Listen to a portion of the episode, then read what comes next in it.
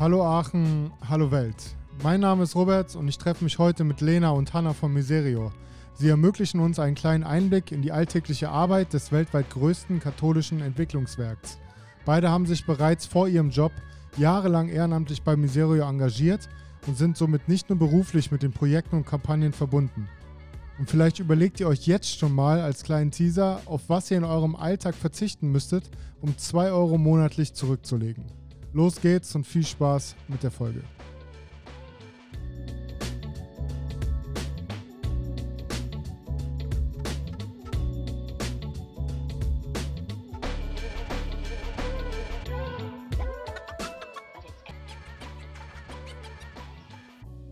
Neuer Tag, neues Glück, neues Kapitel. In dem Fall neue Folge. Heute mit zwei netten Damen vom Miserio Aachen Team. Erstmal hallo, wer seid ihr denn? Hi, ich bin Lena. Und ich bin Hanna. Hi. Sehr gut. Und Miserio kennen viele wahrscheinlich von den Plakaten, die hier und da, vor allem in Aachen, ich denke mal überall rumhängen. Und das ist nämlich die erste Frage. Wenn ihr beide bei Miserio arbeitet, und dann die Plakate seht, nehmt euch das doch mit oder denkt ihr euch, ja, haben wir gut gemacht, haben wir gut hingekriegt? Seht ihr das eher professionell oder seid ihr da sehr empathisch? Kommt tatsächlich darauf an, mit wie viel Zeit ich auf so ein Plakat gucke. Also wenn ich so durch die Stadt gehe und ich sehe unsere Image-Plakate, dann denke ich tatsächlich, ach cool, wieder eins, äh, was wir gut platziert haben oder irgendwie gut irgendwo aufgehangen wurde. Aber wenn man dann tatsächlich mit den Kollegen, die es äh, mitbegleitet haben, auch nochmal richtig drauf guckt, was sehen wir eigentlich, welche Gesichter sind da drauf. Doch dann packt mich das schon auch jedes Mal, weil es sind sehr ausdrucksstarke Gesichter und wir kennen natürlich die, die Geschichten dahinter. Und das geht gar nicht anders, als dass die einen wieder mit reinziehen. Ich freue mich immer, wenn ich mit wem zusammen unterwegs bin und kurz fragen kann, was denkst du? Also ne, weil wir dann beide irgendwie sehen Miseria, dann versteht die andere Person das meist, weil sie weiß, wo ich arbeite. Aber ich finde es durchaus interessant zu fragen, wie wirkt das auf dich? Ähm, und das ist auch interessant, dass dann sehr unterschiedliche Rückmeldungen kommen. Ja, ich nehme jetzt nicht nur, weil ich euch jetzt als Gäste hier habe, auch schon vorher, nämlich die Miserio-Plakate immer als gutes Beispiel für ja, einen der Gründe quasi, warum ich das hier mache. Weil immer wenn ich von hier Richtung Innenstadt fahre und dann in Burtscheid kurz vor der Brücke bin, ist immer unter der Brücke hängt meistens ein Plakat von euch. Und jedes Mal sitze sitz ich da kurz im Auto und denk, man guckt kurz hin und denkt sich so, oh, okay, nimmt mich gerade mit. Oder in Bushaltestellen hängt hier manchmal auch, ne? Genau, hier, wenn ich hier zu Fuß gehe, in der Brander Hoods, äh, dann sehe ich das ab und zu mal. Und dann geht man aber irgendwie wieder weiter und hat das wieder vergessen, ne? Weil ist ja einerseits kurz da, auf der anderen Seite ist das, was du auf dem Plakat siehst, auch gefühlt viel zu weit weg vor allem. Und dann ist das wieder aus dem Sinn. So, und der Sinn ja von diesem Podcast ist, dass man einmal einen Einblick auch dahinter bekommt, wie du schon sagst, was steckt überhaupt hinter der Kampagne, wer macht sie überhaupt, was, was bedeutet das? So, und einfach mal auch mal kurz drüber nachzudenken, was das dann mit einem macht, ne? Ohne jetzt zu, ja, zu nachdenklich vielleicht zu werden oder zu in so eine traurige Phase zu rutschen, wo man sich denkt, oh Mensch, mir geht's so, so gut, warum guckt er jetzt so traurig auf dem Bild oder sowas, ne? Und ich weiß gerade nicht, letztens hatte die eine, die hieß dann lieber Mitmenschen als. Mitmenschen ist die aktuelle ja, Plakatkampagne. Also das geht nicht mit Landraub, sondern ah, mit ja, genau. Menschen. Das war ein Beispiel. Oder mit Menschen, nicht mit Gewalt. Wenn man sich mal kurz damit beschäftigt, nimmt dann das ja schon mit. Auf der anderen Seite erwischt man sich auch wieder dabei, dass man sagt, ja, okay, hier gibt es auch ganz schlimme Sachen.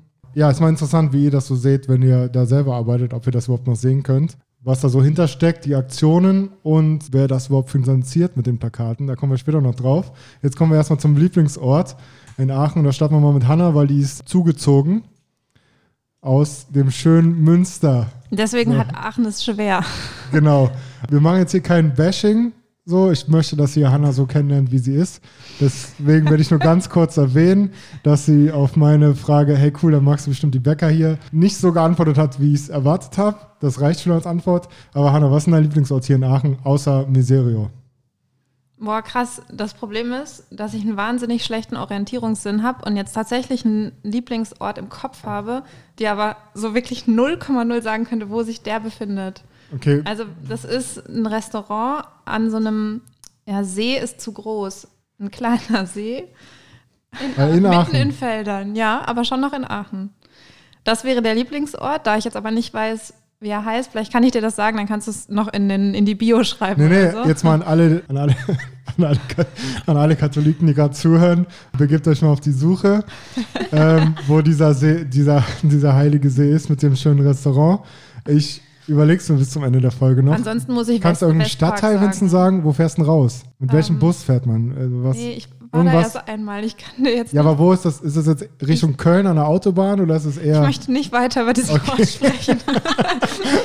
Okay, Ich es ein möchte umschwenken und sagen, ich mag den Westpark, der ist nämlich vor meiner Haustür. Und Okay. der hat mir, glaube ich, so das erste, also da habe ich zum ersten Mal so ein Heimatgefühl gehabt. Also Heimat ist vielleicht zu groß, weil Heimat kann ich Aachen noch nicht nennen, aber Zuhausegefühl vielleicht. Okay. Ja. Ja, am Westpark gehst du dann auch fleißig zu Malikio. Ist das dieser Frozen Joghurtladen? Mhm. Ja, sicher. War gelogen jetzt, oder? Nein, war Also nicht okay. gelogen. Ich würde sagen. Himbeersoße ist die beste. Boah, ja, weiß, ja, Himbeer ist schon okay. Macht der frisch übrigens. Die waren ja vorher am Markt, Ja. ne? Mit Devido, Freunde von mir. Von daher äh, ist es sehr gut, dass du da hingehst.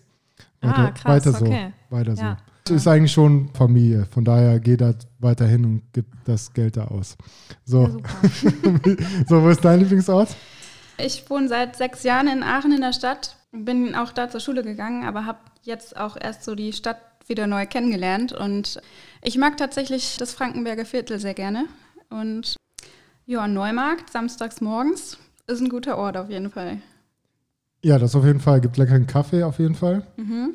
Und ist eine ganz schöne Ecke. Und die andere finden wir immer noch raus. Aber ich Ja. habe ich, Ich- hab also nicht ich mal an, ich habe nicht Hab mal, ein wir wollten nicht mehr Kopf. drüber reden. Ich, Wir wollten nicht wir mehr wollten drüber nicht reden. drüber reden. Okay. Es tut mir leid. Es So. rattert in meinem Kopf, deswegen kann ich, ja, ich stoppe es immer ja. noch den Ja, Ort. natürlich. Oder wenigstens die Ausfahrt. So, lieber spenden oder lieber, lieber was für sich ausgeben?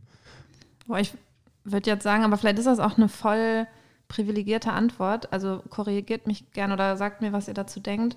Ich würde sagen, das muss sich irgendwie, man muss irgendwie die Waage finden. Also weil mich schon, glaube ich, das Geld ausgeben, boah, ich weiß nicht, ob bei Laune halten das richtige Wort ist, aber ich, also ich glaube, den Blick für beides nicht zu verlieren, ist für mich zumindest der richtige Weg. Ich habe mir, als ich jetzt angefangen habe zu arbeiten und wusste, jetzt habe ich vielleicht ein bisschen mehr Geld zur Verfügung, schon auch nochmal bewusst überlegt, wohin möchte ich das Geld spenden und für mich irgendwie so Dinge rausgegriffen, wo ich sage, das ist etwas, was mich so stört, dass ich irgendwie zumindest einen kleinen Teil dazu beitragen möchte, da eine Veränderung zu schaffen ähm, und kann es trotzdem sehr genießen, mir etwas zu gönnen.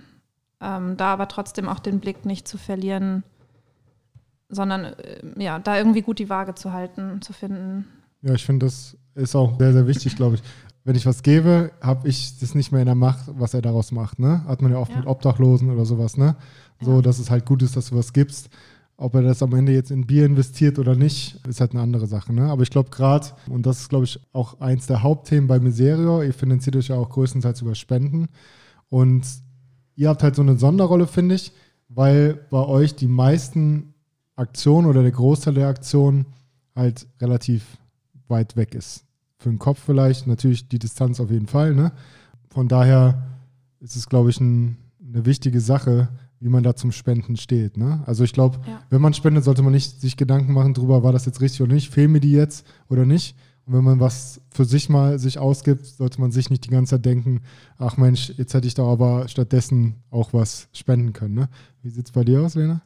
Ja, hast du schön gesagt. Also ich glaube, wir leben in einer Danke. Gesellschaft, ähm, wo einfach es um Konsum geht, ne? Und es, also wir geben viel Geld aus.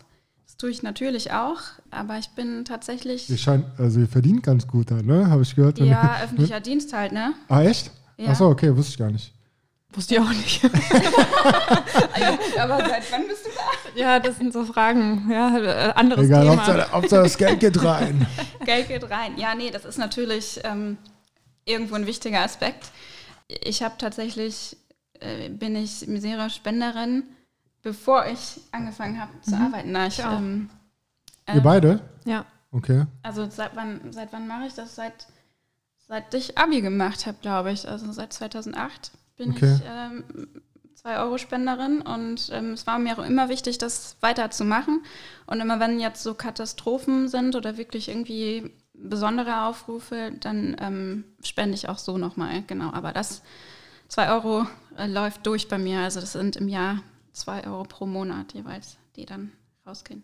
Genau. Kann ich Ja, noch eine Sache sagen? na klar. Ich würde, glaube ich, auch noch mal, also den Blick aufs Spenden, also ne, das hat mir jetzt, glaube ich, auch die Arbeit bei mir Serie noch mal gezeigt, dass ich den versuche so zu verändern, dass ich mir die Frage stelle, in was für einer Welt will ich eigentlich leben und dann hat das Spenden weniger mit einem Geben an andere zu tun, sondern in ein, also vielmehr ein Investieren in eine Welt, aus der ich ja dann auch einen gewissen Profit ziehe. Also das ist quasi nicht ein, ist, ich sehe eine Not und deswegen gebe ich mein Geld dahin, sondern ich sehe vielleicht schon eine Notlage oder zumindest eine, eine Ungerechtigkeit, wenn ich es jetzt mit meinem Leben hier vergleiche und weiß, mit dieser Ungerechtigkeit, das wird sich irgendwann auch in meinem Leben zeigen, wenn es jetzt Beispiel Klimawandel oder so weiter ne, ist, dass ich irgendwie weggehen würde von diesem Spenden als Geben, sondern dass Spenden vielleicht im Umkehrschluss Ja. auch ein Nehmen sein kann. Investieren in eine gute Ja. Idee. Ja, genau. Ja, das hast du, doch, das hast du gut formuliert, finde ich. Jetzt mal ein Lob an dich. Ähm, ja, man, man hört ein bisschen raus, dass du sehr ja, sozialkritische Themen hinterfragst. Da kommen wir später nochmal drauf, warum das denn vielleicht ist und wie du das dann auch noch nach außen bringst. Ähm, jetzt aber die wichtigste Frage, bevor wir zum Hauptthema kommen: Sicherheit oder Risiko? Sicherheit, glaube ich. Woran machst du das fest? Was ist denn für dich Sicherheit? Jetzt mal abgesehen von der aktuellen Krise. Ich gehe Risiken ein, aber sehr wohl dosiert und ich denke drüber nach. Und das ist, glaube ich, der Grund, warum ich Sicherheit gesagt habe. Ich gehe kalkulierbares Risiko ein, mehr oder weniger. Okay. Also ich bin ein Kopfmensch. Ich lasse viel mir erstmal durch den Kopf gehen. Okay, ja, finde ich gut. Bei dir? Ich würde sagen, ich bin im großen Sicherheit und im kleinen das volle Risiko. Okay. Also wenn der Rahmen relativ sicher abgesteckt ist, dann lasse ich mich ganz gut von meinem Instinkt leiten, glaube ich. So würde ich sagen. Okay. Hat sich Münster halt auch hart geprägt, ne? Oder vielleicht so ein bisschen? Ich würde zum Beispiel sagen, so der Umzug nach Aachen war eher ein Risiko, aber auch ein wichtiges, weil ich glaube manchmal, also ich glaube, ich brauche mal dieses abgesteckte Sicherheitsding und dann kann ich mich mal ein bisschen was trauen, was vielleicht auch darüber hinausgeht. Aber ja, das ist, ich habe mich das in letzter Zeit häufig gefragt, weil ich glaube, ich wäre gerne noch risikofreudiger. Ja, ist ja Schritt für Schritt, ne? Ist ja ein Prozess. Ja. So, und jetzt hast du dich mal getraut nach Aachen. Vielleicht bis auf den Bäcker lief das vielleicht ganz gut. Bisher die ersten Erfahrungen.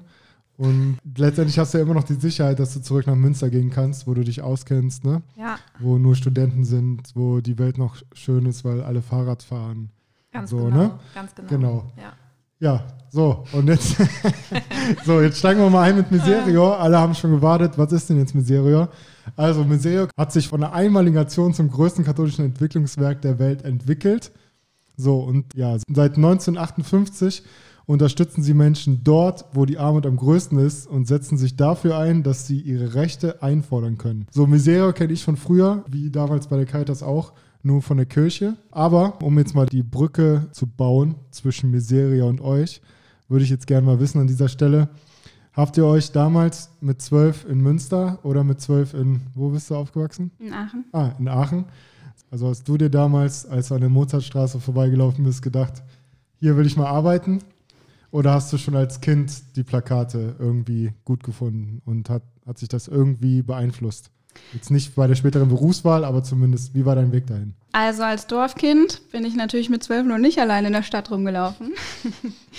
Aber ähm, doch, ich kannte Miseria schon. Also m, über die Kirche, über ähm, Bekannte. Ähm, meine Eltern sind beide im sozialen Bereich in Aachen tätig und ähm, Miseria war immer irgendwo ein Begriff.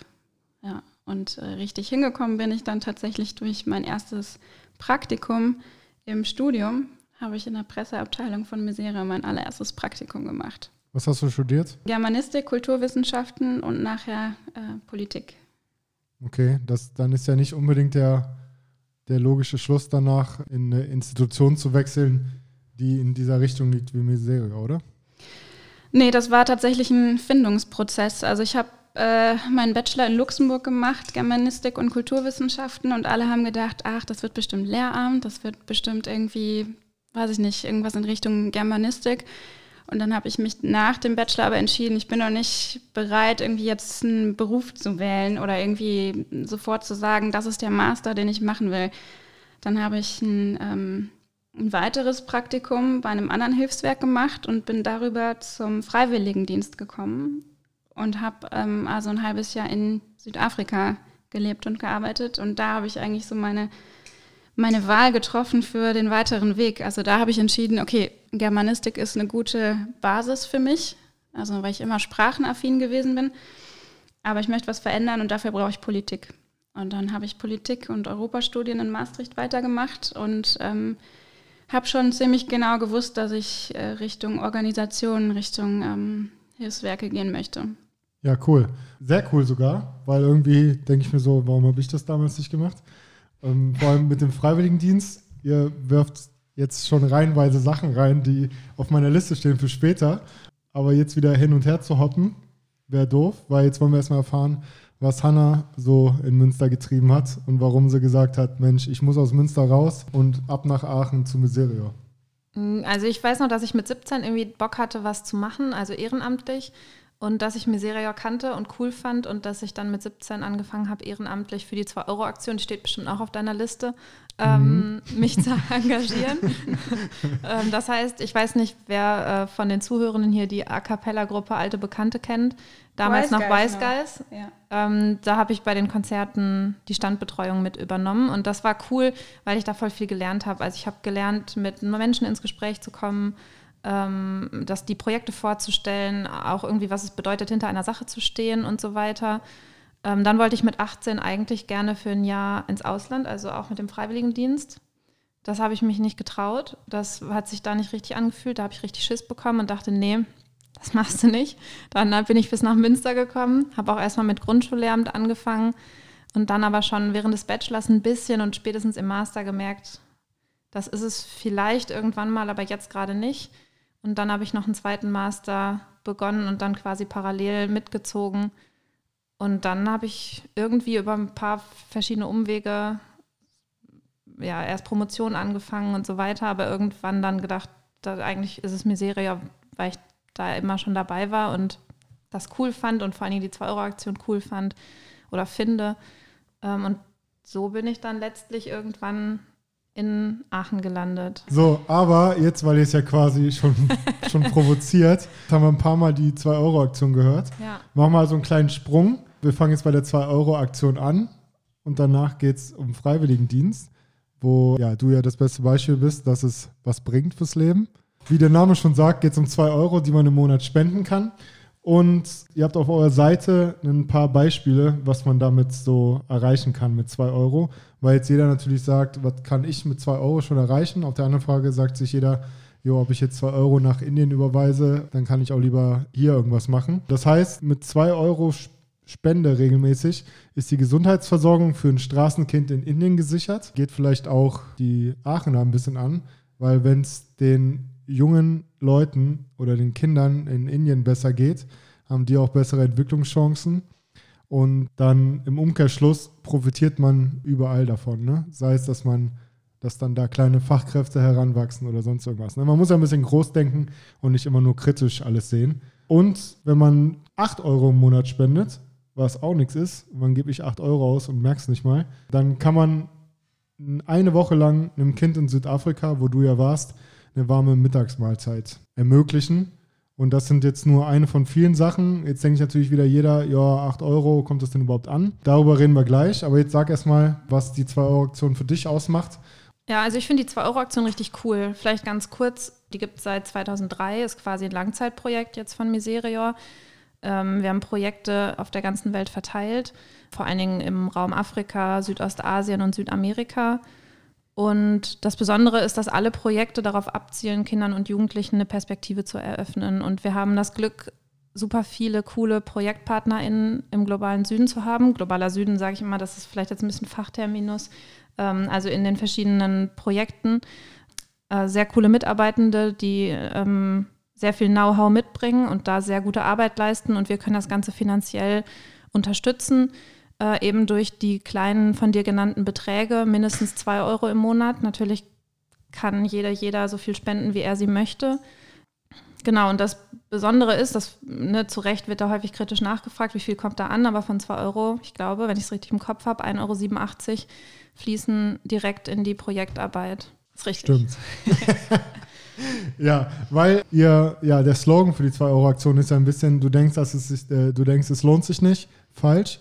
Und das ist ja auch so, ne? Also was, wenn du jetzt zu mir kommst und sagst, hey Robert, das ist 2 Euro im Monat, dann denke ich mir, ja klar, habe ich so, gebe ich dir auch. Auf der anderen Seite denke ich mir, was kann ich, kleiner Dude hier aus Aachen, denn da großartiges bewegen? Das Problem ist ja, wenn jeder so denken würde, kommen gar keine 2 Euros zusammen. Und der Sinn ist ja nicht, dass nur ein einziger Mensch 2 Euro spendet, sondern die Masse macht es in dem Fall, ne? Und ähm, das ist auch ein wichtiger Punkt, den du gerade gesagt hast, was am Ende hängen bleibt, weil ich finde das oft ein Problem, dass viele Jüngere vielleicht nicht, weil es die Zeit gerade so ist, mit viel geben, viel sich sozial engagieren. Aber jeder hinterfragt ja dann immer, ne? Okay, äh, jetzt habe ich hier zwei, die bei Miserio arbeiten, kriegen die jetzt einen Euro davon, von dieser 2-Euro-Aktion, ne? Aber ihr steht ja auch sehr für Transparenz und genau, 94 Prozent der gesamten Einnahmen gehen in die Projektarbeit. Ja. Und das sind allein in Deutschland, also insgesamt, was eingeht, sind 63 Millionen Euro. Das ist eine riesige Summe, die jährlich gespendet wird. Das heißt, wenn ihr jetzt noch nicht 2 Euro spendet, seid ihr quasi gefühlt vielleicht einer der wenigen, der es nicht macht, irgendwie. ja. Und letztendlich gehen die restlichen 6% in Verwaltung und Werbung. Aber am Umkehrschluss muss man sich halt auch denken, ohne Verwaltung kommt das Ganze gar nicht ins Laufen. Es kommen keine Kooperationspartner. Es können nicht Leute wie ihr angestellt werden, die, die sich dann dafür einsetzen. Auf der anderen Seite Werbung. Wenn ihr nie davon mitkriegen würdet, während ihr irgendwo an der Ampel steht und ein Plakat seht, dann kommt das am Ende den Leuten, wo es hinkommen soll, auch nicht zugute. Das heißt, jeder sollte mal kurz ja, diesen kritischen Part in sich beiseite schieben und auch mal sagen, hey cool, sich darüber freuen, dass 94 Prozent ankommen und dass da so transparent mit umgegangen wird äh, als dass man sich darüber aufregt, wo denn die anderen 6% hingehen. Ja, ist auch irgendwie cool. Also es macht Spaß, wenn man zum Beispiel, ich habe mich mit einer Mutter unterhalten, die dann von ihrem Sohn erzählt hat, der war da, glaube ich, noch so im vielleicht fünfte, sechste Klasse und der ganz bewusst einmal im Monat auf eine Sache verzichtet und dann die zwei Euro nimmt und sie spendet. Also das finde ich einfach cool. Also das gibt, das gibt ja auch noch viel mehr. Also es hat, geht ja dann gar nicht nur um das, ich spende zwei Euro, sondern auch ich gehöre damit zu einem großen, also ne, zu, zu anderen Menschen, die das auch tun. Ich kann irgendwo etwas verändern, dann ne, kriegst du ja auch im Newsletter mit, was, was passiert in den Projekten, wie entwickeln sich die und so. Also das ist schon cool zu merken, dass es selbst für sehr junge Menschen schon so einen Mehrwert hat, dass sie das Gefühl haben, ich, ich mache damit was und ich spare das ganz bewusst an einer Stelle ein. Und was ist ähm, dein Part jetzt bei der 2-Euro-Aktion? Bist du dafür zuständig oder? Mm, ja, also ich habe eine Kollegin, Ellie, die äh, vor allen Dingen für Großveranstaltungen und so mit zuständig ist ähm, und das Ganze irgendwie koordiniert. Und ich äh, bewege mich jetzt gerade viel in der Kommunikation mit unseren SpenderInnen, auch mit Blick auf die Newsletter, also irgendwie transportieren, was passiert in den Projekten, wo fließt das Geld hin, wo kommt es an. Erwähnt hatte ich ja schon die alten Bekannten, also ehemals Wise Guys, äh, versuche da die Konzerte mit Ehrenamtlichen zu besetzen, weil das natürlich immer noch eine Frage ist, ne? wie erreichen wir die Leute? Also allein durch Plakate äh, funktioniert das nicht immer, sondern das ist toll, dass die uns da ermöglichen, bei ihrer Tour, in ihrer, auf ihrer Tour dabei zu sein und an Infoständen die Konzertgäste in der Pause nach dem Konzert und so weiter zu informieren. Äh, und so füllt sich irgendwie ein ganz guter Arbeitsalltag, ja. Ja, aber wie gesagt, zwei Euro, du hast gerade davon geredet, dass man die zwei Euro irgendwo einspart. Ich könnte die jetzt gar nicht Gut, das zeigt natürlich wieder, dass es mir ganz gut geht so. Ich bin mir schon bewusst, was man mit zwei Euro machen kann. Und ich bin mir auch bewusst, dass es Leute gibt, die nicht in der Position sind, nicht zu gucken, also nicht gucken zu müssen, äh, nee, warte, die nicht in der Position sind, nicht gucken zu müssen, wenn sie was kaufen, doch, lassen wir mal so stehen. Also, am Ende des Tages will ich sagen, dass ich in einer guten Position bin, dass ich natürlich bewusst äh, mit Geld umgehe, aber auch mal unbewusst mir irgendwie was gönne, was vielleicht nicht selbstverständlich ist. Ja. Und für zwei Euro kriege ich nicht mal ein Flat White. Erst recht nicht mit Hafermilch, weil da 50 Cent noch draufkommen. Und das ist übrigens frech, ne? Also, da muss man einfach mal sagen, dass man dafür mehr zahlt für Hafermilch. Also nur so kurz am Rande. Ja, finde ich gut. Es wurde mal diskutiert, ob das abgeschafft wird. Ja, finde ich krass, ja, weil ich habe jetzt letztens, da ging es um wo habe ich denn das gesehen? Ach ja, beim, beim Böhmi, der hat äh, das Wasserproblem in Deutschland hinterfragt. Ja. Und da ging es darum, da war kurz eine Statistik, wie viel Wasser Hafermilch überhaupt braucht für einen Liter. Ja. Und das war schon hart so. Und mir ist natürlich bewusst, dass Hafermilch im Einkauf teurer ist oder im Laden. Aber äh, irgendwie ist es ja doof. Wir wollen, dass irgendwie mehr Wert darauf gelegt wird, gelegt wird, dass irgendwie, keine Ahnung, Biomilch oder gute Milch getrunken wird. Auf der anderen Seite vermiesen die einem das ja auch. Also da ist jetzt nicht das Café schuld, die springen ja nur auf den Zug auf, äh, indem man dann nochmal einen Aufpreis zahlt, ja. wo dann jeder sagt, ah, nee, wenn ich jetzt auch noch dafür zahlen muss, so dann nehme ich lieber die Billigmilch. Obwohl in den Läden, wo ich bin, glaube ich, auch keine Billigmilch ist.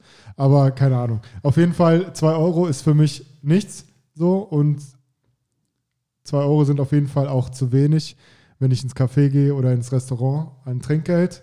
Also äh, von daher ähm, ist das eine krasse Sache. Und ich überlege es mir mal. Na klar kann man nicht überall spenden, kann man vielleicht schon, aber man sollte auch bewusst spenden, glaube ich, und nicht einfach nur überall was machen. Aber ich rede gerade schon wieder viel zu viel. So, und äh, deswegen springen wir jetzt von der 2-Euro-Aktion zum Freiwilligendienst.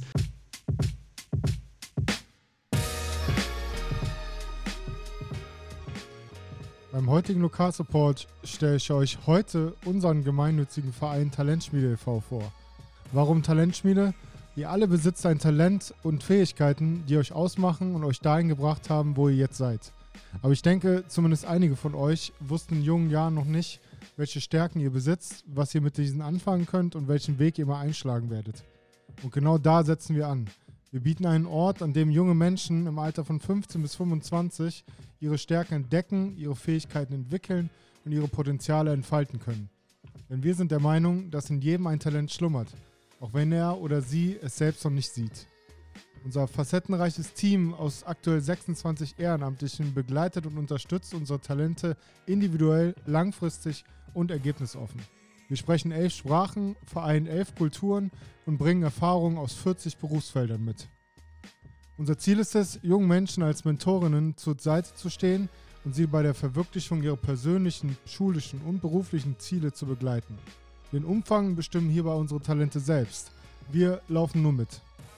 Wir bieten aktuellen und potenziellen Talenten verschiedene Workshops, unser selbstentwickeltes Mentoring-Programm sowie unser Netzwerk an, und in Zusammenarbeit mit unseren Kooperationspartnerinnen ermöglichen wir dadurch nicht nur Hospitation und feste Ansprechpartnerinnen, sondern auch authentische Einblicke in verschiedene Berufsfelder. Und wenn ihr Bock auf Ehrenamt habt, könnt ihr euch mit euren Stärken und Kompetenzen direkt ins Team mit einbringen und eigene Projekte starten. Ist also für jeden was dabei. Mehr Infos bekommt ihr unter www.zukunft-talentschmiede.de, bei Instagram at zukunft-talentschmiede und bei LinkedIn unter Zukunft-Talentschmiede. Ich freue mich, wenn ihr mal vorbeischaut und jetzt viel Spaß weiterhin mit der Folge.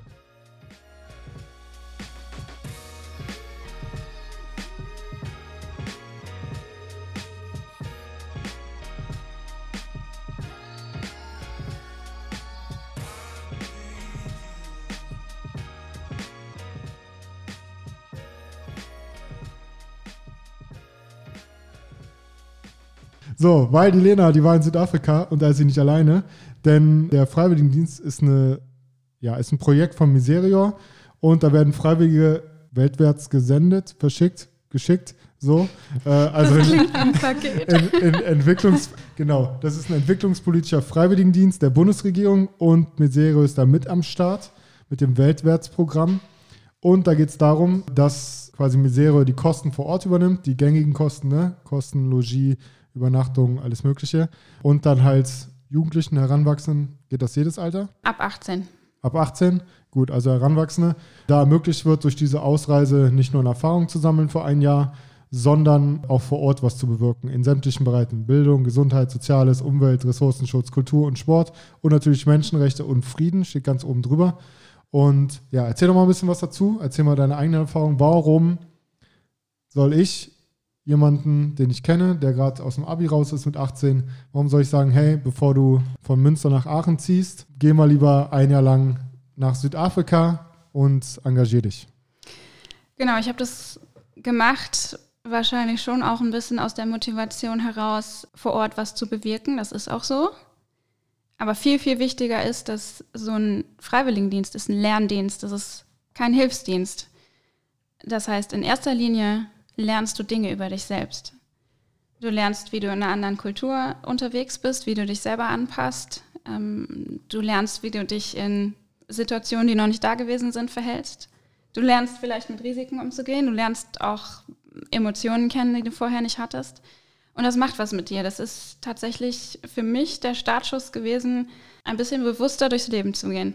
Ähm, und es arbeitet vielleicht nicht mehr ganz so wie vor zehn Jahren in mir, aber es arbeitet immer noch in mir, dass ich in Südafrika gewesen bin. Und ähm, ja, was habe ich da gemacht? Ich habe in der Schule gearbeitet, eine, eine Privatschule in äh, Johannesburg, eine der größten Städte und die vor allen Dingen auch Anlaufpunkt für die meisten Flüchtlinge sind, die in Südafrika ankommen, weil die am weitesten nördlich zur Grenze liegt. Ähm, die meisten kamen zu der Zeit aus dem Kongo, Demokratische Republik Kongo, weil die sehr kriegsgebeutelt ist seit mehreren, eigentlich schon Jahrzehnten. Genau, da habe ich also mit Flüchtlingskindern gearbeitet. Die haben in dieser Schule nachmittags die Räume, die sonst die normalen Schüler in Anführungszeichen benutzen. Nachmittags sind die leer, durften die Flüchtlingskinder da rein, haben also eine Schulbildung bekommen, die sie sonst nicht bekommen hätten, in einem fremden Land, wo sie noch nicht registriert sind, wo sie noch äh, die Sprache nicht unbedingt sprechen, es erst lernen müssen und in einer öffentlichen Schule einfach noch nicht aufgenommen würden. Das war also die die Schule, die ich so, wo ich, wo ich gearbeitet habe. Aber ich war nicht die Lehrerin. Das ist auch ganz wichtig zu sagen. Ich, ich war als 21-Jährige da, die gerade irgendwie einen Bachelor fertig hatte. Ich konnte noch nicht wirklich viel den Kindern was beibringen. Ich habe mal ja ersatzweise oder aushilfsweise irgendwie eine Unterrichtsstunde übernommen. Aber viel wichtiger war eigentlich für die, dass ich im Büro mitgeholfen habe, dass ich mit koordiniert habe, wenn irgendwie ähm, solche Dinge angefallen sind, weil Lehramt war nicht das, was ich schon konnte. So, genau.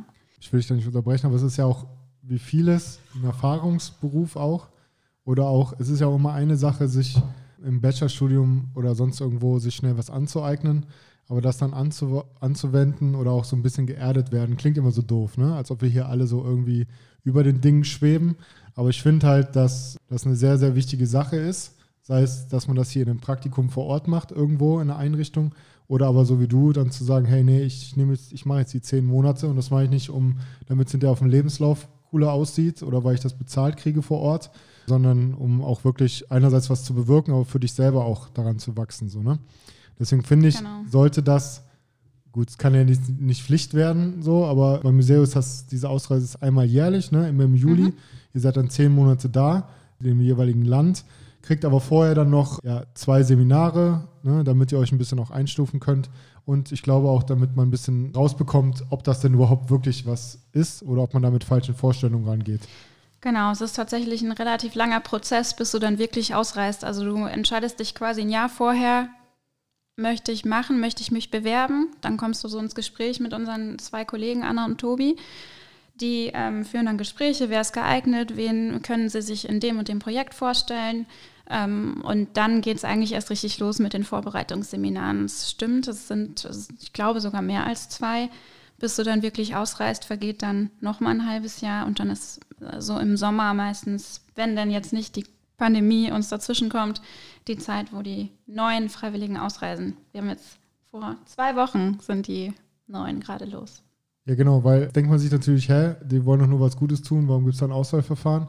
Aber auf der anderen Seite tut mir ja beiden Seiten keinen Gefallen. Ne? Einmal, das sehe ich auch bei der Arbeit, wenn jüngere Menschen mit komplett falschen Vorstellungen kommen, bringt es nichts, wenn die dann schon an einem Punkt sind, wo sie nicht mehr zurück können. So, und auf der anderen Seite bringt es aber jetzt in meinem Fall dem Gegenüber, also dem Bürger, nichts oder den Kollegen und in eurem Fall dann den Leuten vor Ort, die ja Unterstützung benötigen, nichts, wenn nicht das nötige, nicht nur nicht unbedingt Know-how, aber wenn nicht diese Basis passt, ne?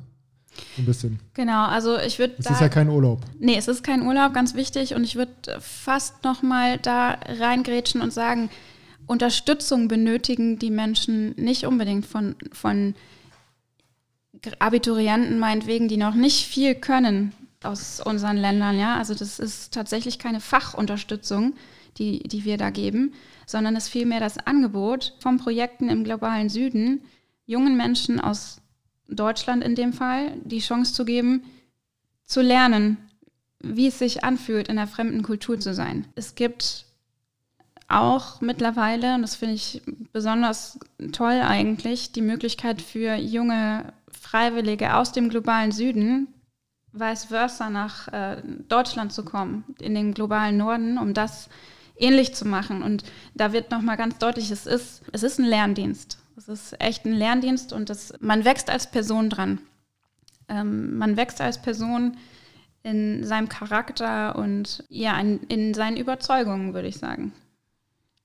Ja, ich finde, wie gesagt, man kann es sich als Voraussetzung machen, aber ich glaube, dass es nicht ausreicht für, ich will jetzt gar nicht nur die junge Generation sagen, ich glaube, die heutige junge Generation ist, glaube ich, da viel ja, aufgeklärter, als wir es vielleicht früher waren oder wir Ältere jetzt so. Ich ziehe mich mal jetzt zu den Älteren, wenn ich jetzt so vor euch sitze vielleicht.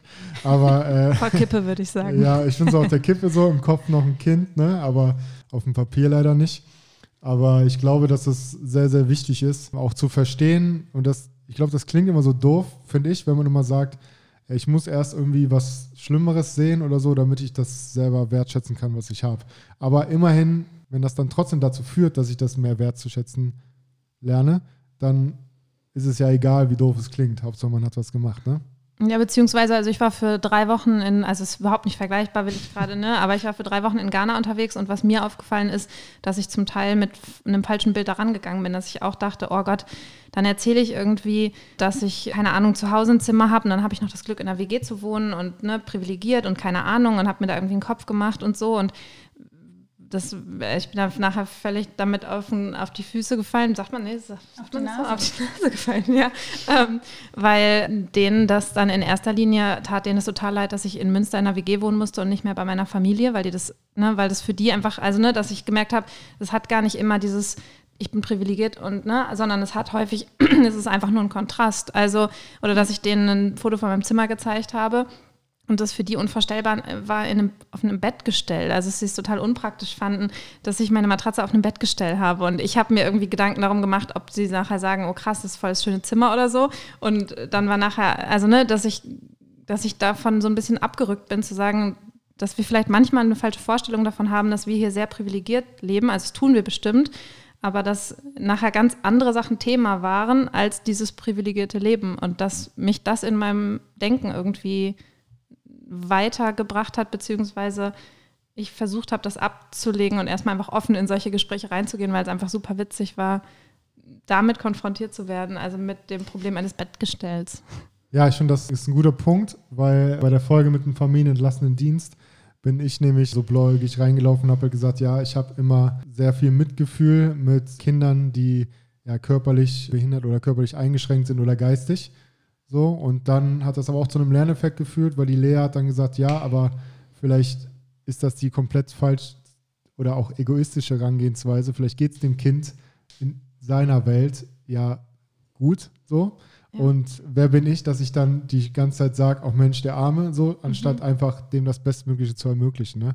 Und das ist ja jetzt ein super Beispiel, wenn die halt sagen, hä, wie doof ist die denn? Die schläft auf dem Bettgestell so. Es schafft halt ein anderes auf Augenhöhe. Ne? Genau. Also ich das, bin da nicht. Dass die auf, einfach zufrieden ja, sind auch. Genau. Und das hat mir irgendwie, also da habe ich nochmal gedacht, oh, da muss ich irgendwie für mich was revidieren, weil ich bin da nicht auf Augenhöhe reingegangen und bin aber auf Augenhöhe rausgegangen, beziehungsweise habe nochmal ganz anders das Ganze. Genau. Und wenn du sowas angeschaut. mitbekommst, dann hast du schon gelernt in deinem ja. Dienst. Und dann ist der Freiwilligendienst schon ein hundertprozentiger Gewinn. Und das waren drei Wochen, ne? Also das waren ja. drei Wochen, die völlig überfrachtet waren und in denen ich überhaupt nicht realisieren konnte, wo ich gerade bin. Also ich bin gerade angekommen dann sind wir eigentlich zurückgeflogen so.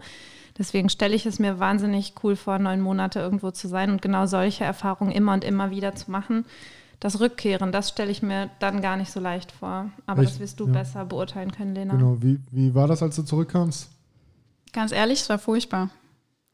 Ich habe richtig lang gebraucht, um wieder hier anzukommen und nicht zu denken, ich habe so ein privilegiertes Leben, ich habe ein schlechtes Gewissen eigentlich ich will da jetzt nicht zu sehr ins Detail gehen, aber ich habe wirklich das Gefühl gehabt, ich habe mich verändert und die ganze Welt um mich drum hier hat sich überhaupt nicht verändert und das habe ich nicht verstanden. Das musste ich mir wirklich, musste ich mir erstmal wieder den Kopf zurechtrücken und auch sagen können, es ist in Ordnung, was wir hier für ein Leben haben, aber es ist meine Entscheidung, wie ich es wahrnehme. Ja, und ich finde halt immer, dass es wichtig ist, dieses Bewusstsein dafür zu haben, wie es woanders ist. Ne? Und nicht nur in seiner Bubble zu leben und sagen, ja gut, geht's hier halt super, ohne das jetzt alles in so eine mhm. negative Richtung zu schieben oder so eine deprimierende Richtung zu schieben. Weil, wie gesagt, Miserio soll ja nicht dafür sorgen, dass man selber irgendwie ein schlechtes Gewissen bekommt, wenn man irgendwie ein Plakat sieht oder sonst irgendwas. Es soll ja nur quasi so ein bisschen die Augen öffnen, ne? gerade die Plakate, einfach nur dieses Bewusstsein dafür zu schaffen. Und Bewusstsein dafür zu schaffen heißt nicht, dass ich jetzt sofort loslaufen muss, um zu spenden. Aber es reicht ja schon, wenn man sich ein bisschen informiert und zumindest sagt, okay, ach krass, ich bin mir bewusst, wie es da ist. Oder ich bin mir bewusst, äh, wie der Kaffee zu mir kommt oder wie meine Klamotten gemacht werden.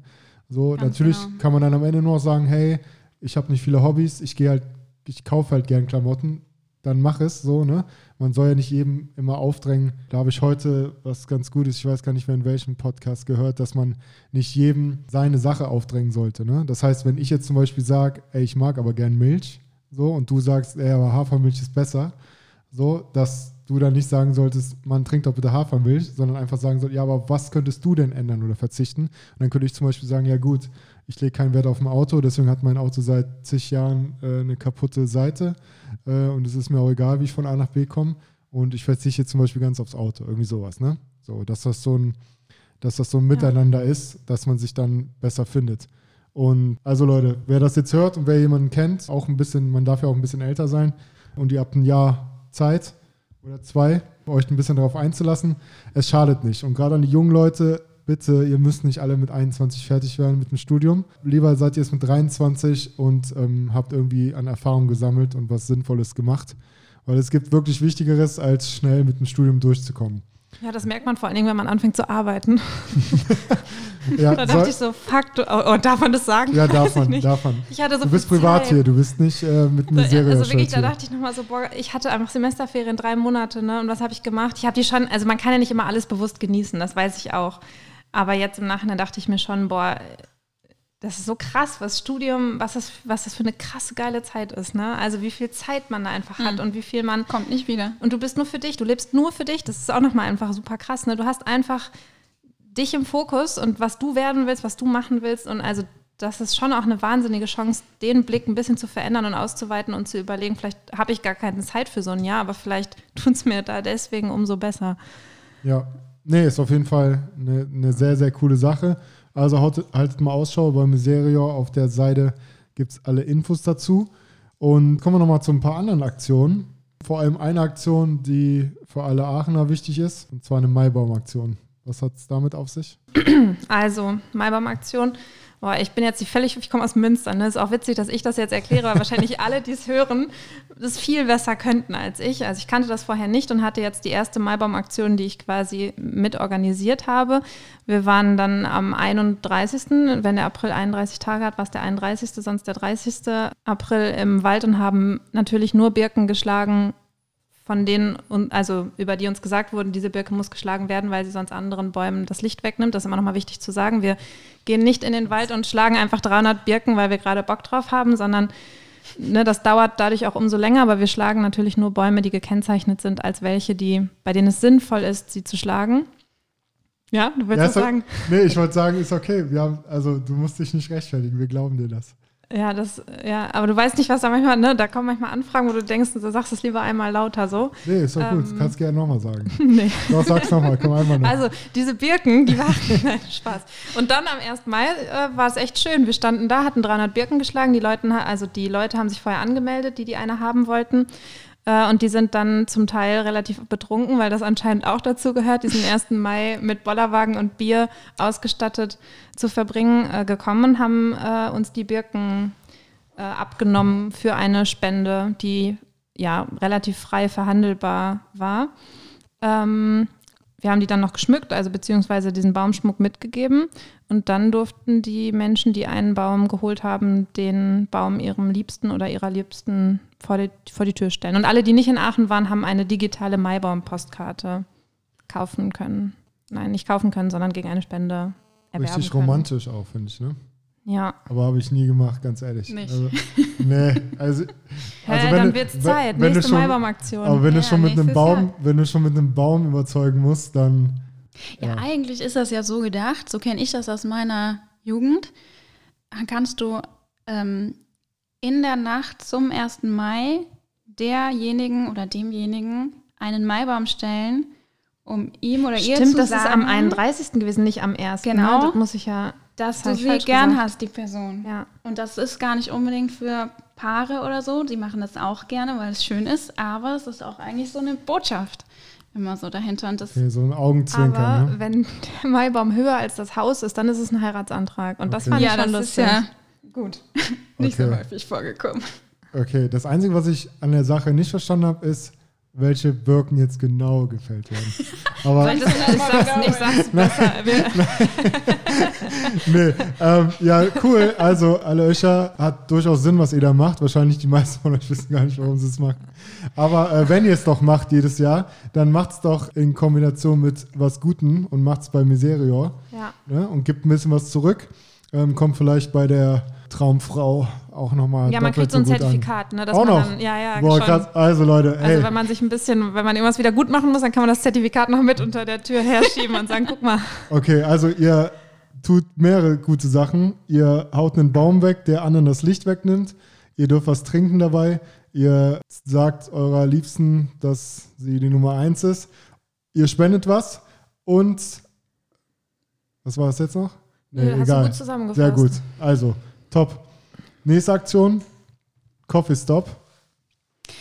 Genau, es ist nochmal eine andere Aktion. Die kann man eigentlich dann durchführen, wenn man Lust drauf hat. Ähm, und da ist vielleicht das Stichwort, spenden kann man nicht nur Geld, sondern spenden kann man auch Zeit und vielleicht in so einer Aktion auch Infos eigentlich teilen mit anderen Leuten. Also Coffee Stop ist eigentlich für die, die sich gern mit Freunden zum Kaffee verabreden und das auch gern weiter tun sollen, ähm, aber dann vielleicht Wert darauf legen, einen fair gehandelten Kaffee zu nehmen und äh, bei so einer Gele Gelegenheit auch zu erzählen, warum.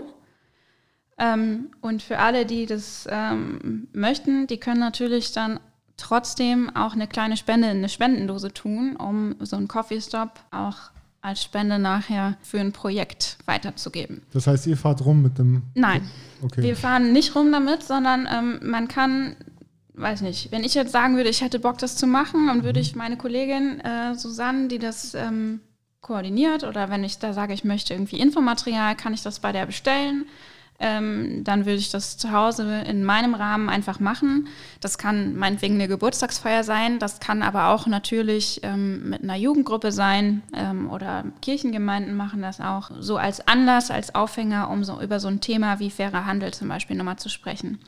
Für die Klientel ist vielleicht noch interessant, man kann das Ganze natürlich auch mit Cocktails machen. Cocktailstop. Genau, also auch wieder für jeden was dabei. Ja. Ne? Von Münster bis Aachen. Ich wollte gerade Äh, sagen, bei Cocktail ist der Blick direkt in meine Richtung gewandert. So, nee, ja. Nee, aber es ist für, Finde ich ja, wirklich eine coole Sache, ja. ja, genau. Weil einer, der hier am, einer der Menschen, die hier am Tisch ist, ist noch nicht ganz, nicht nur noch nicht ganz überzeugt von den Aachener Bäckern, sondern auch von den Aachener Cafés. Da müssen wir noch ein bisschen was machen. Baristino, das finde ich, darf man, ist das Werbung, ne? Aber Ähm, Nee, okay. finde ich schon, das finde ich ist cool. Okay. Das hat Ja. mich richtig überzeugt. So, Ah, na dann. Ja. Okay, cool, danke. ja. Dass wir hier dir in Aachen auch was bieten können. ja, ne? absolut. Baristino hat mir was geboten. Sehr gut. Genau, dann gibt es noch eine Solidarität geht, heißt die. Das heißt, wie der Name schon sagt, geht es ums Gehen oder Laufen oder per Fahrrad oder auf Inline-Skates. Wichtig, nicht mit dem Auto. Ne? Und das Coole ist, jeden Kilometer, den ihr da zurücklegt, den belohnen Sponsoren mit einer Spende an Aktionen von Miserio. Ne? Falls ich das noch nicht gesagt habe, gibt es natürlich die weltweiten Aktionen und Projekte von Miserio, die sind in Argentinien, Indien, im Chad, in Laos, im Libanon, Myanmar, Ruanda und Bolina war in Südafrika. Genau. Und, und die letzte Aktion, die wir hier nochmal kurz erwähnen wollen, ist das Soli-Brot. Genau, also ähm, gerade in Corona-Zeiten haben viele von uns, glaube ich, entweder angefangen zu backen oder die Backkünste ausgeweitet, das Ganze irgendwie auf Instagram gestellt. Das kannst du natürlich auch in eine Spendenaktion irgendwie umwandeln. Und zwar ist der Sinn dahinter, ein Solidaritätsbrot zu backen, Soli-Brot, und vielleicht gegen Spende an Nachbarn, Freunde, Familie abzugeben, da irgendwie zwei Sätze zuzusagen. Und ähm, am Ende kann man sich natürlich auch aussuchen, für welches Projekt man das gerne einsetzen würde. Und da haben wir so ein ganz süßes Beispiel. Letztes Jahr ähm, hatten wir, ich glaube, den jüngsten Brotbäcker. Der war, glaube ich, erst acht und der hat das in der Fastenzeit wirklich jede Woche hat er ein Brot gebacken, hat das seiner Mama äh, zur Arbeit mitgegeben und die Kollegen von ihr haben dann gegen Spende je, je mal, ähm, pro Woche ein Brot abgenommen und da hat er richtig, also für seine Verhältnisse oder ne, in, in seinem Rahmen viel Geld gesammelt und hat das von Herzen für ein Kinderprojekt ähm, an Miseria gespendet. Und da, also da geht einem das Herz auf, wenn man irgendwie sieht, dass so, ein, so eine Solidaritäts, äh, so ein Bewusstsein einfach bei den Kleinsten schon da ist. Ja, und dann sieht man ja, dass äh, da auf jeden Fall auch was Positives heranwächst, ne? Weil wenn der in dem Alter das schon realisiert, oder zumindest auf seine Art und Weise, mhm. so, ne, dann machen wir ja nicht alles ganz so falsch. Hm. Bevor wir jetzt zum Endspurt kommen, habe ich mal zwei Plakate rausgesucht, worüber man ein bisschen, ja, nochmal, wo ich gerne nochmal wissen möchte, einerseits, wie eure Meinung dazu ist, auf der anderen Seite, was vielleicht dann speziell dann auch Miserior äh, dafür macht. Spannung ist groß. Ja, ich, einmal ich kenne die Plakate. Ja, also einmal haben wir äh, fair ist, nicht billig einzukaufen, wofür andere teuer bezahlen. Also du siehst zwei Personen, die so einen Einkaufswagen auf, tragen auf den Schultern. Wie ist eure Einstellung dazu? Also ich will jetzt nicht hören, dass ihr, keine Ahnung, H&M boykottiert, weil wenn ich jetzt bei Versace einkaufe, ist die Wahrscheinlichkeit auch größer, dass es nicht in Mailand ähm, von mailändischen äh, Angestellten gefertigt wird. Auch viel größer, dass es in einen der Entwicklungsländer oder dritte Weltländer, auch wenn der Begriff irgendwie echt schäbig ist, äh, hergestellt wird. Ich würde gerne wissen, wie ist eure Einstellung dazu jetzt im Alltag und ähm, was macht Miserio, um dagegen vorzugehen? Also der Satz klingt kompliziert, aber es ist tatsächlich, glaube ich, ein, ein Kernpunkt, den wir irgendwie versuchen sollten umzusetzen. Also einkaufen tun wir alle und müssen wir alle. Wir bauen alle nicht unsere eigenen Lebensmittel an. Aber man kann mit seiner Kaufentscheidung durchaus einiges bewegen. Und ähm, ich versuche das schon. Es ist nicht immer leicht. Und ich hatte so eine Zeit, wo ich irgendwie gar keine Lust hatte, irgendwas einzukaufen, weil ich nicht wusste oder mir sicher sein konnte, ist das fair produziert, ist das, äh, sind die Menschenrechte eingehalten worden. Boah, und dann hast du irgendwie ein Land wie Bangladesch da draufstehen und dann ist, bist du sofort getriggert und denkst, kannst du nicht machen. Das ist mittlerweile nicht immer mehr so. Das heißt, man kann sich schon informieren, welche Firma macht es. Es ist immer wichtiger, dass die Firmen auch Transparenzseiten anlegen und ähm, solche Nachfragen bekommen. Und da kann man, wenn man sich nicht sicher ist, auch mit einer Nachfrage einfach schon mal viel bewirken. Ich bin mal in einen Klamottenladen gegangen und habe gefragt, was heißt denn hier euer Green Label? Konnte die mir nicht sagen. Und dann habe ich gesagt, ja, tut mir leid, dann kaufe ich es auch nicht. Also das ist eine bewusste Entscheidung, die man für sich treffen kann. Ja, finde ich gut, weil ich habe letztens eine Doku gesehen über neue Mode, die halt nachhaltiger werden will oder werden soll. Also Modelabels unter anderem eins in Schweden. Und ähm, die machen halt ganze nur Basic-Sachen. Die haben eine äh, Kollektion fürs ganze Jahr und irgendwie ja sind halt so ganz basic schlichte Sachen, die du immer tragen kannst und die auch nie aus der Mode gehen. Und die haben sich halt zum Auftrag gemacht, dass die äh, von der Baumwolle bis alle, Zusatz, äh, alle Zutaten, sage ich jetzt mal, für die, für die Kleidung halt so transparent wie möglich machen. Und selbst die sind an ihre Grenzen gestoßen. Die haben dann auf den Etiketten alle Länder aufgeschrieben, die zu diesem T-Shirt quasi beigetragen haben. Und haben, hatten aber am Ende bei gewissen Sachen, glaube ich, nur eine Quote von 67 Prozent oder so, weil manche Sachen, also du kannst nicht sagen, woher diese Baumwolle für dieses T-Shirt kam, weil die aus zig mhm. Plantagen gemixt wird. Ne? Aber mhm. es ist natürlich der Schritt in die richtige Richtung, weil jeder weiß es, jeder hat im Schrank zu viele Sachen und natürlich erwischt man sich auch immer dabei, dass man sagt, nee, bevor ich jetzt das für 400 kaufe, hole ich jetzt das für 40, auch wenn es nächstes Jahr kaputt ist. Aber wie bei so vielen Sachen äh, finde ich wichtig, dass man darauf hinweist und das macht Miserio ja durch die Plakate. Und ihr geht ja auch vor Ort hin. Ne? Das ist der Schwenk zum nächsten Plakat, aber vorher will ich noch wissen, was Hanna dazu sagt. Weil ah. Hanna ist, äh, ich habe es ja schon mal erwähnt, die ist sehr sozialkritisch unterwegs. Unter anderem könnt ihr sie hier und da mal in der Raststätte ja. beim Poetry Slam hören. Aber Leute, bringt die Tempos mit. Das wird ein bisschen deprimierend. Da wird keine gute Laune verbreitet. Aber nee, äh, nicht. ja, und wie ich, aus, wie, ich, wie ich aus nächster Quelle gehört habe, muss man wohl auch lange nach Lachern suchen, aber man wird auf jeden Fall was dazulernen. Ist das richtig? Ja, also es klingt jetzt sehr theatralisch. Ich wollte eigentlich immer, also ich habe das jetzt ein paar Mal gemacht, Poetry Slam, und das ist cool und das macht Spaß, aber ich bewundere immer Leute, die einen lustigen Text haben, weil ich, also zum einen ist es, glaube ich, einfach wahnsinnig äh, schwierig, lustig zu sein. Vor allen Dingen so für sich zu Hause, wenn man einen Text schreibt, lustig zu sein. Und dann muss man ja auch noch den Mut haben, irgendwie zu riskieren, dass keiner lustig findet. Weil ich glaube, so eine etwas melancholischere Stimmung, die kannst du leichter erzeugen. Ne? Also so für lustig, also muss schon wirklich lustig sein, wenn du, ja. Und nee, also ja, deswegen, das traue ich mich nicht. Ähm, äh, aber jetzt schwenkt zum Plakat. Ich habe für mich gemerkt, dass ähm, mir das voll gut tut, wenn ich mir so Phasen vornehme. Also wenn ich zum Beispiel sage, ich ernähre mich jetzt eine Phase lang vegan und dann gucke ich mal, wie es funktioniert. Und selbst wenn ich danach nicht weiter vegan esse, sondern sage, boah, es hat aber zumindest voll gut geklappt, auf das und das zu verzichten, dann nehme ich das weiter mit. Das hilft mir manchmal besser als so ein komplett radikaler Cut, weil da, der macht mir manchmal Angst. Dann denkst du, das schaffe ich eh nicht und dann habe ich es nach drei Tagen verkackt. So, aber wenn ich jetzt weiß, zwei Wochen lang vegan oder einen Monat vegan, das kann ich gut durchhalten. Das ist, da habe ich ein Ende in Sicht und dann merke ich manchmal, dass es gar nicht so schlecht war, sondern dass es mir ganz gut tat und dann nehme ich ein paar Sachen mit und dann verändere ich die. Oder jetzt zum Beispiel mit Blick auf Klamotten und generell mein Konsumverhalten in der Hinsicht, da habe ich versucht, jetzt eine Wunschliste anzulegen. Und wenn etwas zwei Wochen auf meiner Wunschliste steht oder je nachdem, wie teuer es ist, vielleicht auch vier oder sechs oder acht Wochen, und ich merke, das ist immer noch drauf, dann kaufe ich es mir. Und aber eben nicht mehr so diese Spontankäufe. Spontankäufe, weil ich dann merke, dass es vielleicht, dass ich es vielleicht entweder wirklich brauche oder es zumindest mir so wichtig ist, dass ich es nicht durch etwas anderes schon längst ersetzt habe. Ja. Okay, krass. Also es ist auf jeden Fall sehr bewundernswert. Äh, ich versuche es im Kleinen, weniger Fleisch essen. Ich sage ich irgendwie, ich esse Fleisch, wenn dann hole ich mir nur noch einmal alle zwei Wochen das Biohack oder sowas, ne? Als ja. statt von dem Massending, was ich früher immer hatte, das, da bin ich jetzt weg. So, oder ich sage halt, okay, wenn ich draußen essen gehe, dann esse ich es auch mal, ne? So gut klar, im Moment sieht es dann hier immer ähnlich aus, immer so, immer so Veggie Cordon Bleus oder Schnitzel. äh, aber ja, ähm, oder jetzt auch mit der Hafermilch so.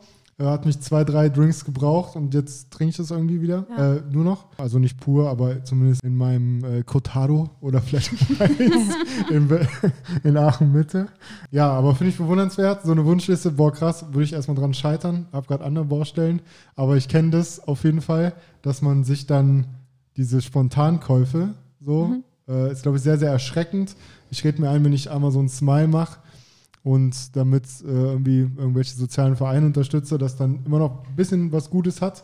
Jetzt kann man natürlich das immer kritisieren und sagen, ja gut, aber Amazon so und so, ja, aber ich würde es halt sowieso bestellen und wenn dann 0,1 Prozent, ne? Also, okay, ich sehe schon kritische Blicke hier, soll jetzt keine äh, Amazon-Diskussion werden, aber wie gesagt, was ich wichtig finde, ist, dass man sich, so wie du es sagst, nicht von heute auf morgen komplett verändern muss. So, es ist ein Prozess. Voll. Und wenn das halt ein paar Jahre dauert und in diesen Jahren hast du aber mehrere Schritte gemacht, weniger Fleisch, weniger Milch, irgendwie bewusster Klamotten gekauft, dann ist es, wenn das quasi jeder Zehnte macht in ein paar Jahren, ist dem immer noch mehr geholfen, als wenn es dieses heißt, nee, jetzt hier Schluss, so kein Auto mehr, kein Dis mehr, kein Dis mehr und das erst recht nicht. So, ich glaube, das schreckt dann eher ab. Ja, und ich habe irgendwie gemerkt, also, dass ich manchmal, also das ist mich, äh, konditionieren finde ich immer so ein schwieriges Wort, aber ich habe, als ich mir so neue, wenn ich mir früher neue Sachen gekauft habe oder auch jetzt noch, ich will das gar, also ne, ich mache das immer noch, dann habe ich das Gefühl, dass mich das glücklich macht und das also ich habe dann irgendwann gemerkt, dass mich zum Beispiel auch glücklich machen kann, auf etwas zu verzichten. Also dass, dass das, oder dass es mich nicht unbedingt langfristig glücklich macht, mir ein neues Paar Schuhe zu kaufen. Dass ich mich dann zwei, dreimal freue, wenn ich die trage, dass ich mich dann aber ehrlich gesagt nicht mal nicht mehr freue, diese Schuhe zu tragen, als das Paar, was ich vorher auch schon hatte. Also weiß ich nicht. Gerade so, als ich angefangen habe zu arbeiten, es war irgendwie ein langer Tag oder so, dann bin ich schnell so gewesen, dass ich dachte, oh, danach gönne ich mir was. Und äh, das irgendwie so ein bisschen umzulenken oder umzuleiten und ein bisschen zu hinterfragen, wie, wie dauerhaft glücklich macht es mich jetzt wirklich, wenn ich mir dieses Paar Schuhe kaufe. Ja, ich finde, das ist eine, ist eine gute Einstellung. Bin ich noch nicht so weit, aber freut mich, dass, dass ihr auf jeden Fall schon mal der Sache näher gekommen seid. Sache ist jetzt, ich hatte jetzt noch ein zweites Plakat, ne? da steht einfach nur schlicht drauf, ich will Mensch sein. Finde ich krass, weil das Bild nimmt einen mit und der Satz einfach, weil irgendwie denkt man ja, wir sind ja alle Menschen so. Warum denkt er jetzt, ich will auch nur Mensch sein? Warum muss er das betonen? Wie sehr geht ihr intern bei Miserio auch auf solche Themen ein? Also wie sehr beschäftigt ihr euch auch mit diesen Themen im Alltag, für die Miserio ja steht? Ne? Also mit Miserio geht in die Orte auf der Welt, wo Bedarf ist, ne, wo Unterstützung benötigt wird. Wie sehr beschäftigt das euren Alltag bei der Arbeit und wie sehr hat das auch, hat die Arbeit bei Miserio auch euer für ein bisschen Umdenken noch gesorgt, außerhalb jetzt dieses Freiwilligendienstes? Ich glaube, man ist ständig damit konfrontiert, gerade mit diesen Gegensätzen, dass es einfach Teile auf der Welt gibt, ähm, wo die Menschen sehr viel weniger Dinge haben. Und mit Dingen meine ich vor allen Dingen dann auch Lebensmittel, Wasser, existenzielle Dinge. Und manchmal ist es vielleicht oder kann es zum Problem werden, auch wieder da reinzurutschen, was wir eben schon hatten. Ne? Also, dass, dass man irgendwie dann von der Arbeit nach Hause kommt und denkt, boah, denen geht es allen so schlecht und mir geht es so gut. Das, das ist erstens nicht das, was hilft und zweitens ähm, ist das auch nicht unbedingt so. Das haben wir auch schon kurz eben angesprochen.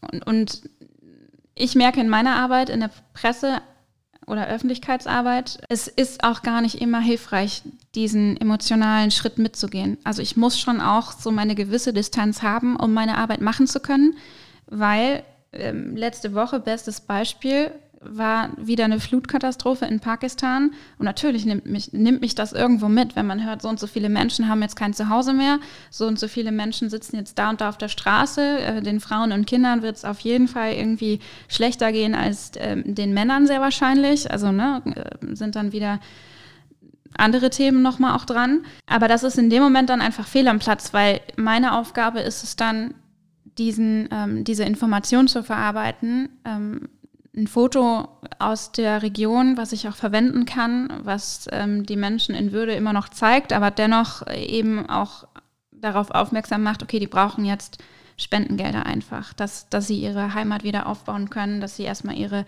ja, existenziellen Bedürfnisse auch ähm, stillen können. Da, da ist es, ich sag mal, fehl am Platz, wenn ich in dem Moment emotional überladen bin und denke, ich kann eigentlich gar nichts tun, es ist so traurig. Also auf der einen Seite ja, man hat ständig eigentlich diese Auseinandersetzung oder die Möglichkeit, sich damit auseinanderzusetzen, aber es ist auf der anderen Seite auch gar nicht immer das, was das Beste ist für mich persönlich. Ich bin immer noch als Mensch auch dort und ähm, muss genauso auf mich und meine Psyche aufpassen, um meine Arbeit machen zu können. Wenn ich das nicht tue, dann mache ich meine Arbeit auch nicht.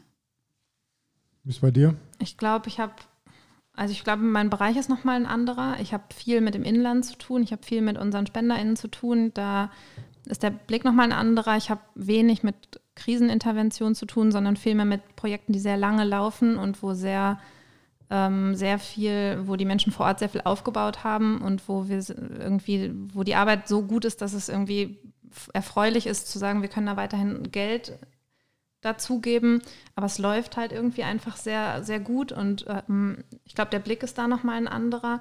Ich glaube, was mich mit Blick auf die Arbeit oder was mich sehr verändert hat, ist so der, der Blick fürs Globale, also Zusammenhänge zu erkennen und nicht uns hier zu sehen und die da, sondern zu verstehen, wie wir durch unser Verhalten Dinge auf der Welt verändern, bewegen, dass das dass es zum Teil äh, arm gemachte Menschen gibt, weil wir so leben, wie wir leben, ohne uns jetzt da, ohne immer nur in, dieses, in diese Schuldgedanken reinzugehen, weil die auch gerade nicht weiterhelfen, aber vielleicht nochmal so ein bisschen eine Verantwortung da zu erkennen, wo ich sie vorher vielleicht erahnt habe, aber noch nicht so richtig zu verstehen gewusst habe. Werdet ihr denn auch, gibt es auch so interne Kurse bei euch dann, dass man so aufgeklärt wird über gewisse Themen oder ist das alles nur so Learning by Doing? Nee, klar. Also vor allen Dingen, das ist jetzt immer so ein schwieriger Begriff. Dekolonialisierung ist ein großes Ding. Äh, also da zu, das, das, da, da zu verstehen und immer weiter dazu zu lernen, ist, glaube ich, gerade ein großer, wichtiger Punkt. Also für uns extrem wichtiger Punkt. Genau, also trotz unserer guten Absichten in Anführungszeichen müssen wir natürlich aufpassen, dass wir nicht in ja, Machtstrukturen nachher arbeiten. Und natürlich gibt es ein Gefälle. Wir sind diejenigen, die das Geld haben, sozusagen. Und äh, die Partnerorganisation braucht das Geld. Und ähm, da auf Augenhöhe zu arbeiten, ist manchmal gar nicht so einfach. Und natürlich müssen wir uns ständig auch diesen Fragen stellen. Und ähm, deswegen finde ich es umso wichtiger und gut, dass ähm, wir Workshops machen dürfen intern. Und dann kriegen wir einen Trainer, der uns einen ganzen Tag ähm, ja, Input und auch Übungen zu so einem Thema Dekolonialismus gibt. Und ähm, das macht, glaube ich, unsere Arbeit auch ein Stück weit aus. Ja, cool. Um jetzt zum Ende mal zu kommen. Die letzte Rubrik gibt es immer zwei Sachen, die würde ich jetzt gerne mal miteinander verbinden. Und zwar könnt ihr das Titelblatt der Aachener Nachrichten des morgigen Tages bestimmen. Was soll da von euch rauf? Was sollen die Leute über euch und über Miserior morgen lesen? Und das würde ich gerne damit verbinden im Anschluss, was so in Zukunft bei euch ansteht. In Verbindung damit, boah, jetzt sind drei Verbindungen, warum es sich lohnt, bei Miserio mal reinzuschnuppern und wie man bei euch reinschnuppern kann. Wir starten mit dem Titelblatt der Aachener Nachrichten für morgen. Was steht da drauf von dir, Lena? Bei mir ist äh, ganz klar immer noch die Flutkatastrophe äh, in, in Pakistan im, im Kopf, weil das so die vielen Titelblätter ge geziert hat was ich aber viel wichtiger fände, sind genau die Fälle, die nicht in den normalen Medien mehr sind, diese vergessenen Fälle. Also ich sag mal Afghanistan. Ähm, das würde mich freuen, sowas auf dem Titelblatt nochmal zu sehen, diese immerwährenden ähm, tragischen Fälle. Genau, weil wir haben ja alle in der Region gesehen, wie schlimm es ist, was wir aber, gut, klar, da werden jetzt im Ahrtal und so die Leute anders drüber reden, wenn es um Hilfen und Unterstützung und finanzielle Hilfen geht. Aber zumindest auf dem Papier haben wir überhaupt die Möglichkeit, Hilfe zu bekommen und das hier relativ zügig wieder aufzubauen. Das haben halt andere Länder nicht. Und wenn man unterscheidet, ist es egal, ob äh, hier Corneli Münster überflutet wird oder das Ahrtal oder in Pakistan ein großer Ort der da am Ende da ist und leidet, äh, sind die Menschen. Ne? Und dann, glaube ich, kann man sich durch sowas vielleicht auch ein bisschen verbundener fühlen oder das vielleicht auch mehr nachvollziehen, wenn man hier die Bilder gesehen hat. Dann kann es eigentlich einem nicht scheißegal sein, wenn man dann Bilder aus anderen Ländern sieht. Was liest man von dir, Hanna? Ich würde die Brücke schlagen hin zu, du kannst was verändern und dafür brauchst du keine 10.000 Euro, die du spendest, sondern zwei. Sehr gut. Oder auch Zeit, ne? Also das vielleicht auch nochmal, wenn das jetzt jemand hört, der die sagt, boah, ich habe voll Bock, mich ehrenamtlich zu engagieren. Genau, das wäre jetzt nochmal ein nächster ähm, Punkt gewesen. Habe aber vielleicht jetzt auch nicht wahnsinnig viel Zeit, ne? Also gerade jetzt, wenn ich von den alten Bekannten-Konzerten erzähle, wo wir wo wir einen Tisch haben, einen Infostand äh, und Ehrenamtliche brauchen, die sagen, ich habe Bock, die 2-Euro-Aktion da vorzustellen, dann kann das einmal im Jahr sein, dann kann das zehnmal im Jahr sein, dann kann das sein, äh, ich mache das, was du mir sagst, oder boah, ich habe irgendwie eine mega Idee oder ich studiere gerade und da würde das voll gut passen, einen Infostand in der Mensa zu machen, dann geht da alles. Also, ja. Ja, sehr gut. Also sowohl beim Freiwilligendienst als auch Praktika. Ihr müsst nicht unbedingt soziale Arbeit studieren, wie man sieht, ja. äh, um bei Miserie irgendwie zu landen oder da mal reinzuschnuppern. Ich glaube, am wichtigsten ist, dass ihr Interesse habt, was mit und für Menschen zu machen. Und ich glaube, das steht oben drüber. So, und jetzt ist noch die Frage zum Ende hin. Was steht noch in Zukunft an?